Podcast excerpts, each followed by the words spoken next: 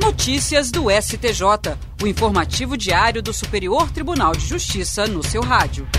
Olá, eu sou o Tiago Gomide e este é o boletim com alguns destaques do STJ.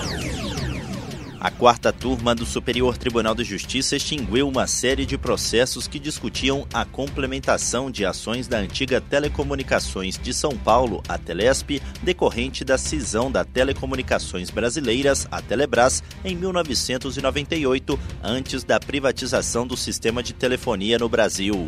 O colegiado considerou indevida a juntada do instrumento de cessão de direitos após a propositura da ação de conhecimento. Para os ministros, esses eram documentos fundamentais e deveriam ter sido juntados no momento do ajuizamento da ação.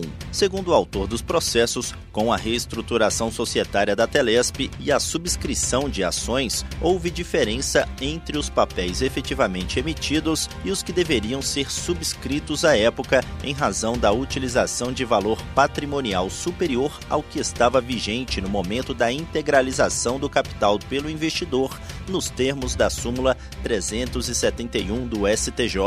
Somados, os processos apresentavam valor de causa atualizado superior a 2 bilhões de reais. O Tribunal de Justiça de São Paulo anulou a sentença de extinção do processo por entender, entre outros fundamentos, que seria possível juntar documentos em qualquer fase da ação, desde que respeitado o contraditório e que não houvesse má-fé na conduta das partes. A Telefonia Brasil, que incorporou a Telesp, recorreu ao STJ e o colegiado da quarta turma deu provimento ao recurso. O relator, ministro Luiz Felipe Salomão, citou precedentes do STJ no sentido de que os documentos indispensáveis à propositura da ação devem ser apresentados juntamente com a petição inicial ou com a contestação, não se admitindo a juntada tardia na interposição de recurso.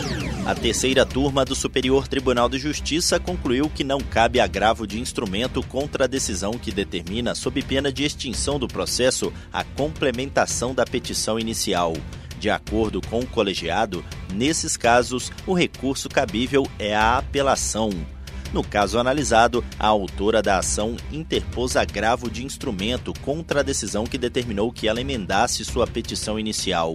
O Tribunal de Justiça do Maranhão negou o provimento ao recurso sob o entendimento de que o pronunciamento judicial teria natureza de despacho, além de não estar previsto no rol do artigo 1015 do Código de Processo Civil. No STJ, a terceira turma negou o provimento ao recurso especial. O colegiado considerou que, para que uma decisão judicial seja recorrível por agravo de instrumento, ela deve ter natureza de decisão interlocutória, constar do rol do artigo 1015 do CPC ou caracterizar uma situação de urgência, o que não foi constatado no caso em análise. A relatora, ministra Nancy Andrighi, argumentou que o agravo de instrumento não possui efeito suspensivo por força de lei. Por esse motivo, segundo a ministra, facultar à parte a interposição em hipóteses como a dos autos não impediria que o processo fosse extinto em primeiro grau antes do julgamento do recurso pelo tribunal local.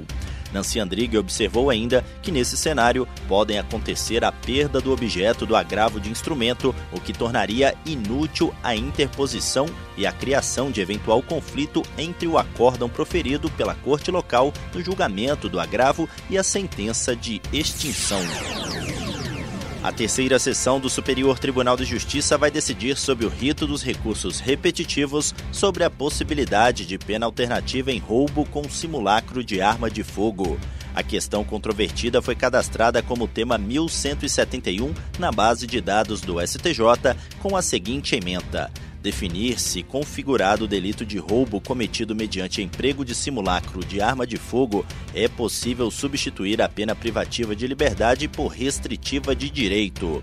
O relator dos recursos que representarão a controvérsia é o ministro Sebastião Rei Júnior.